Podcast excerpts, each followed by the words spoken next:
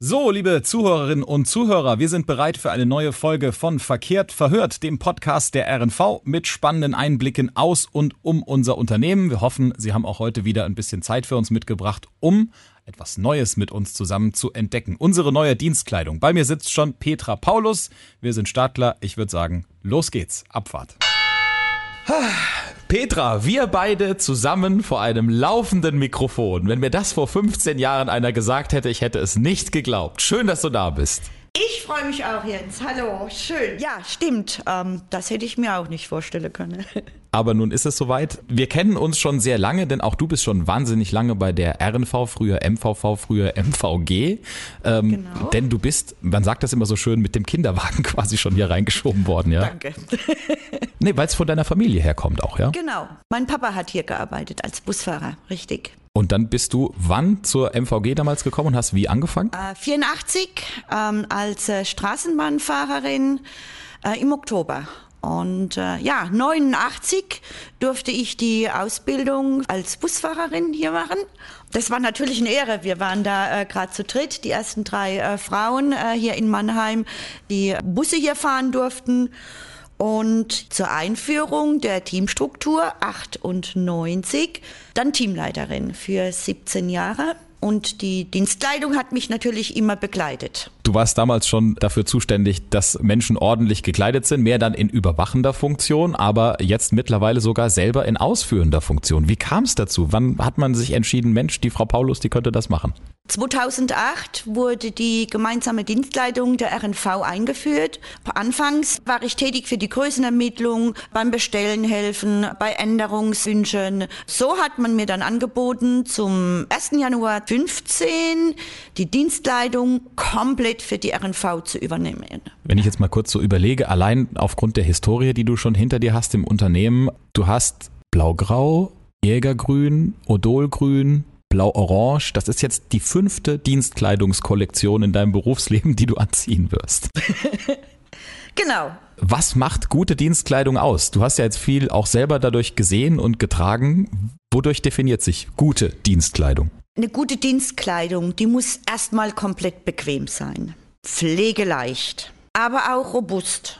Das sind so die, die, die wichtigsten äh, Eigenschaften, die eine Dienstkleidung ähm, haben sollte. Natürlich soll sie auch gefallen. Das war auch unser Fokus jetzt mit der neuen Dienstkleidung. Denn wichtig ist es ja, weil Menschen haben die jeden Tag an, fast manchmal sogar öfter als die Privatklamotten oder länger als die Privatklamotten. Deswegen müssen sie bequem sein und sie müssen natürlich auch irgendwo gefallen. Und sie tragen sie fünf bis sechs Tage die Woche. Das heißt, deshalb müssen sie auch robust sein. Jetzt haben seit einigen Tagen die Kolleginnen und Kollegen aus dem Fahrdienst und anderen Bereichen neue Dienstkleidung. Das passiert nicht allzu oft, aber jetzt ist es gerade passiert. Warum machen wir sowas? Warum war jetzt gerade mal wieder eine neue Dienstkleidung fällig? Die Verträge mit dem letzten Dienstleitungslieferanten waren ausgelaufen und es war ein guter Zeitpunkt, ein paar Dinge zu ändern, was die Dienstleitung betrifft. Ich habe sehr, sehr viele Wünsche gesammelt von den Kolleginnen und Kollegen aus dem Fahrbetrieb. Ja, und dann gilt es, die auch mal versuchen umzusetzen. Und wie ist das mit den Farben? Also es spielt zum Beispiel auch eine Rolle, wenn wir jetzt das Unternehmensdesign wechseln, dass äh, man da sich einfach auch an neuen Farben auch mal orientiert, weil die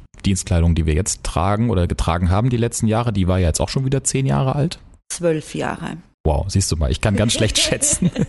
ja, aber ist das, so, ist das so, äh, spielt das dann, wenn man sagt, okay, das ganze Unternehmen verändert sich von den Farben, dann muss auch mal eine neue Dienstkleidung her? Ist das auch ein Indikator? Ja, auf jeden Fall. Wir haben äh, die Farben ein bisschen angepasst an die Tram 2020 haben aber trotzdem unser Blau, Orange und Weiß immer noch mit integriert in der neuen Dienstkleidung. Aber das sieht man ja auch am Schal, an der Krawatte, an den Knöpfen. Es sind überall kleine Farbspielereien, so dass diese Farben auch noch weiterhin an der Dienstkleidung zu finden sind. Da werden wir später noch ein bisschen drauf eingehen, wie die dann entstanden ist und so. Zunächst mal kann ich ganz neidlos und ohne Schmeicheleien jetzt mal sagen, ich kenne dich als einen sehr modischen Menschen. Du bist immer gut gekleidet. Das heißt, was auch deine private Auswahl an Klamotten angeht, glaube ich, weißt du, wie man einkauft. Jetzt ist es mit Dienstklamotten oder mit beruflicher Kleidung ja nochmal ein bisschen anders. Die kann ich nicht einfach im Katalog bestellen. Das ist richtig. Und so einfach wollten wir uns das auch nicht machen. Nachdem klar war, dass die Verträge auslaufen und wir ausschreiben, haben wir uns überlegt, was können wir machen, wie können wir viele Dinge umsetzen. Und äh, ja, da hatten wir die Idee, die Modeschule Kehra mit ins Boot zu nehmen, hatten dort dann auch einen Termin gemacht und ähm, haben gefragt, ob sie nicht Interesse haben, das mitzumachen.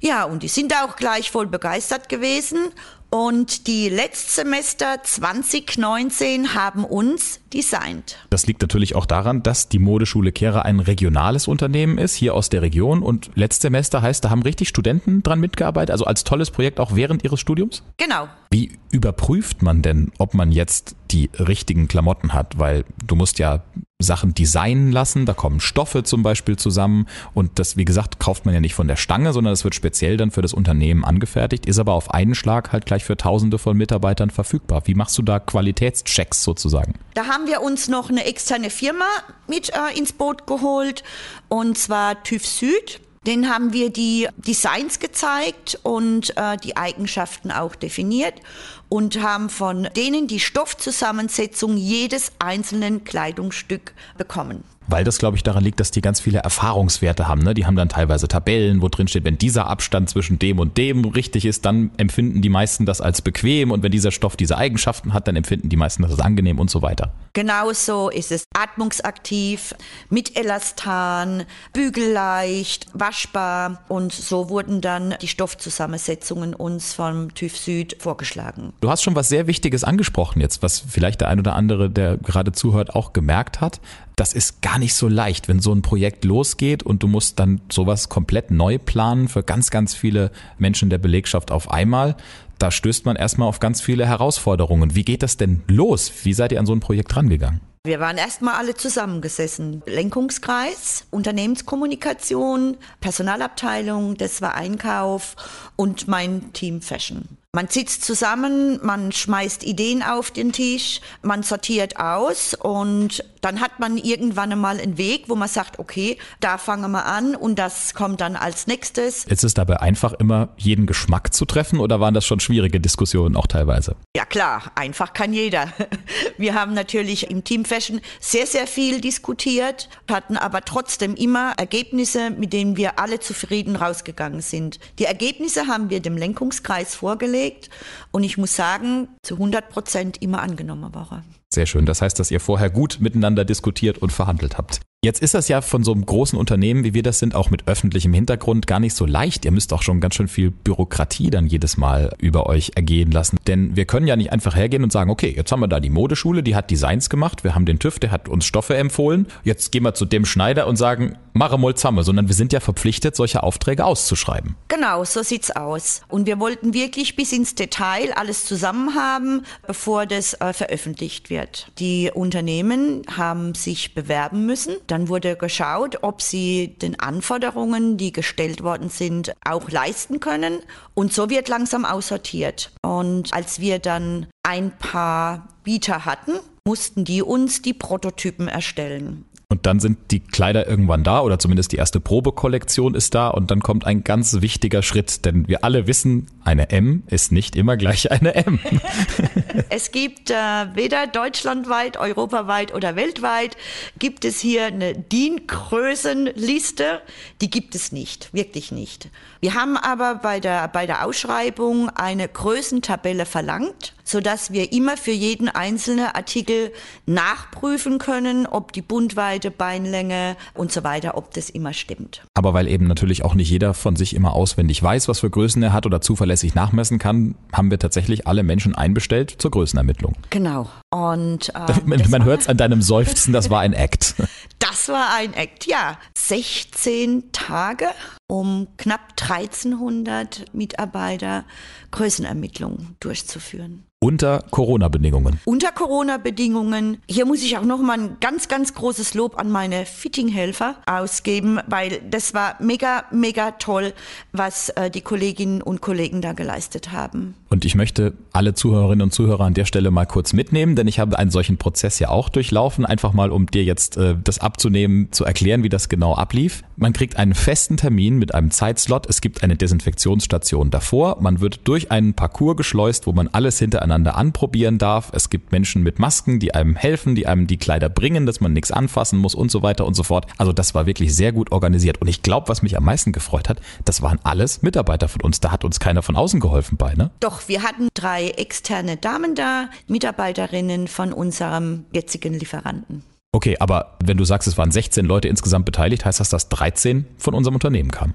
Genau, wir hatten Fahrerinnen und Fahrer aus Ludwigshafen und wir waren ein super Team. Das war zum Schluss ein Selbstläufer. Das muss ich an der Stelle auch mal erwähnen, dass ich das ein ganz tolles Projekt fand, dass wir das vor allen Dingen so intern gelöst haben, weil das auch wieder eine ganz andere Stimmung erzeugt hat, wenn das Menschen sind, mit denen man auch täglich zusammenarbeitet und die man kennt und so. Das hat auch eine sehr, sehr schöne soziale Komponente gehabt. Zudem, dass es sehr gut geklappt hat. 8 bis 17 Uhr, das ist schon eine Hausnummer. Selbst um 17 Uhr haben wir noch gelacht und Späßchen gemacht. Und dann kommt der Moment, wo du Menschen, mit denen du seit Jahren und Tagen schon zusammenarbeitest, zum ersten Mal in der neuen Dienstkleidung dann siehst. Es ist quasi fast geschafft zu diesem Zeitpunkt. Wie fühlt sich das für dich an? Was ist dir da durch den Kopf gegangen?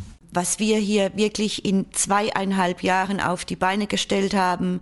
Ich habe mich riesig gefreut, dass die Dienstkleidung wirklich gut angekommen ist. Ich habe mich gefreut auch für jeden, der da mitgemacht hat. Wir können gemeinsam stolz sein mit dem Ergebnis. Ich hatte schon das Gefühl, dass du auch gerade, was so die Erstellung der Dienstkleidung angingst, sehr, sehr detailverliebt bist, was jetzt natürlich auch so ein bisschen für alle interessant ist, die nicht in der RNV arbeiten, aber die Fahrerinnen und Fahrer zum Beispiel dann in Zukunft mit den neuen Klamotten sehen werden. Was sind denn so die Highlights? Was hat dir am besten gefallen? Weil ich merke schon, du hast hier und da schon so kleine Akzente gesetzt, wo man sagt, das ist jetzt nicht unbedingt funktional wichtig, aber es ist ein schöner Hingucker zum Beispiel. genau, aber das ist nicht allein mein Verdienst, sondern das war im Team. Wir haben einen tollen Hut mit dabei. Wir sind vom Basecap weg zur Schiebermütze. Das ist trendy im Moment. Wir haben mit Knöpfen gespielt, mit äh, Farbknöpfen. Das war von uns alle gemeinsam. Und ich habe gesehen, seit langem, wenn es überhaupt, das gab es jemals schon ein Kleid in unserer Dienstkleidungskollektion? Also wie das vor 84 war, weiß ich nicht. Aber seit ich dabei bin, nein. Das war ein Wunsch von vielen Fahrerinnen, die immer wieder in den letzten Jahren auf mich zugekommen sind und äh, gesagt haben, Petra, können wir nicht mal ein schönes Kleid bekommen? Ja, und das haben wir umgesetzt und es sieht echt toll aus. Und was vielleicht, glaube ich, auch noch ganz interessant ist für alle, die nicht bei uns arbeiten, wenn man mal genau hinguckt, die Menschen, die für die RNV unterwegs sind, unterscheiden sich jetzt in zwei Ausstattungslinien. Wow, das heißt, man kann sogar mit zwei verschiedenen Outfits quasi bei uns unterwegs sein. Genau, wir haben eine Business Line und eine sportliche. Beim Business Anzug, Kostüm und natürlich das tolle Kleid, was wir jetzt dabei haben. Bluse, Krawatte. Wir haben aber keinen Krawattenzwang. Also das ist eine freiwillige Sache. Und im sportlichen Bereich haben wir ganz tolle Jeans, Polos, Lang- und Kurzarm und eine Softshelljacke. Auf beiden Styles tragen wir einen Parkermantel. Ähm, ganz, ganz tolles Teil, was bis zu minus 10 Grad warm hält. Wollen wir hoffen, dass wir es nicht allzu oft Nein, brauchen werden? Hoffentlich nicht. In welchen Farben werden wir denn in Zukunft zu sehen sein, für alle, die es noch nicht entdeckt haben zu diesem Zeitpunkt? Ja, raus auf die Straße. Schaut's euch an. Wir sind in der Basisfarbe im Anthrazit, schwarz, verstecken überall unser RNV orange, blau und weiß. So sind die Farben. Kommt, schaut's euch an. Wenn du jetzt mal so auf die letzten Tage und Wochen zurückblickst, Petra, als dann das ich sage jetzt einfach mal Rollout, weiß ich, sagt man das Rollout, wenn die Klamotten offiziell dann rausgehen? Ja, wir sagen das so. Okay, kann man sagen. Also wenn das Rollout dann stattgefunden hatte, es gab zuvor noch ein, zwei Highlights. Ihr habt eine Modenschau sogar gemacht in Corona-Zeiten. Das ich glaube ich gab es auch noch nie, oder? Ja, ähm, ja, wir haben eine Modeschau gemacht, ganz professionell, war mega toll, auch für mich was komplett Neues. Auch mit Fahrerinnen und Fahrer, aber natürlich ein professionelles Filmteam. Petra, lieben Dank, dass du dir die Zeit genommen hast. Danke für einen kurzen Einblick und ja, ich hoffe, dass Ihnen die Dienstkleidung auch gefällt. Unsere neue, wenn Sie jetzt mit den Bahnen und Bussen der RNV unterwegs sind, werden Sie ganz schnell damit in Berührung kommen, falls es nicht eh schon geschehen ist. Alles Gute weiterhin für deine Arbeit, Petra. Man merkt dir richtig an, dass du mit Leidenschaft und Freude bei der Sache bist. Das soll noch lange so sein, auf dass wir alle weiterhin adrett und anständig gekleidet sind, wenn wir draußen unterwegs sind. Ja, vielen Dank, Jens, für die Einladung. Und die Einladung gilt auch Ihnen, bei der nächsten Folge dabei zu sein von Verkehrt verhört. Immer am ersten Mittwoch im Monat erscheinen wir und Sie können gerne mitfahren, ein Stückchen durch die RNV, um die RNV. Alles, was uns bewegt, das bewegt hoffentlich auch Sie. Bis zur nächsten Folge. Alles Gute, gute Fahrt.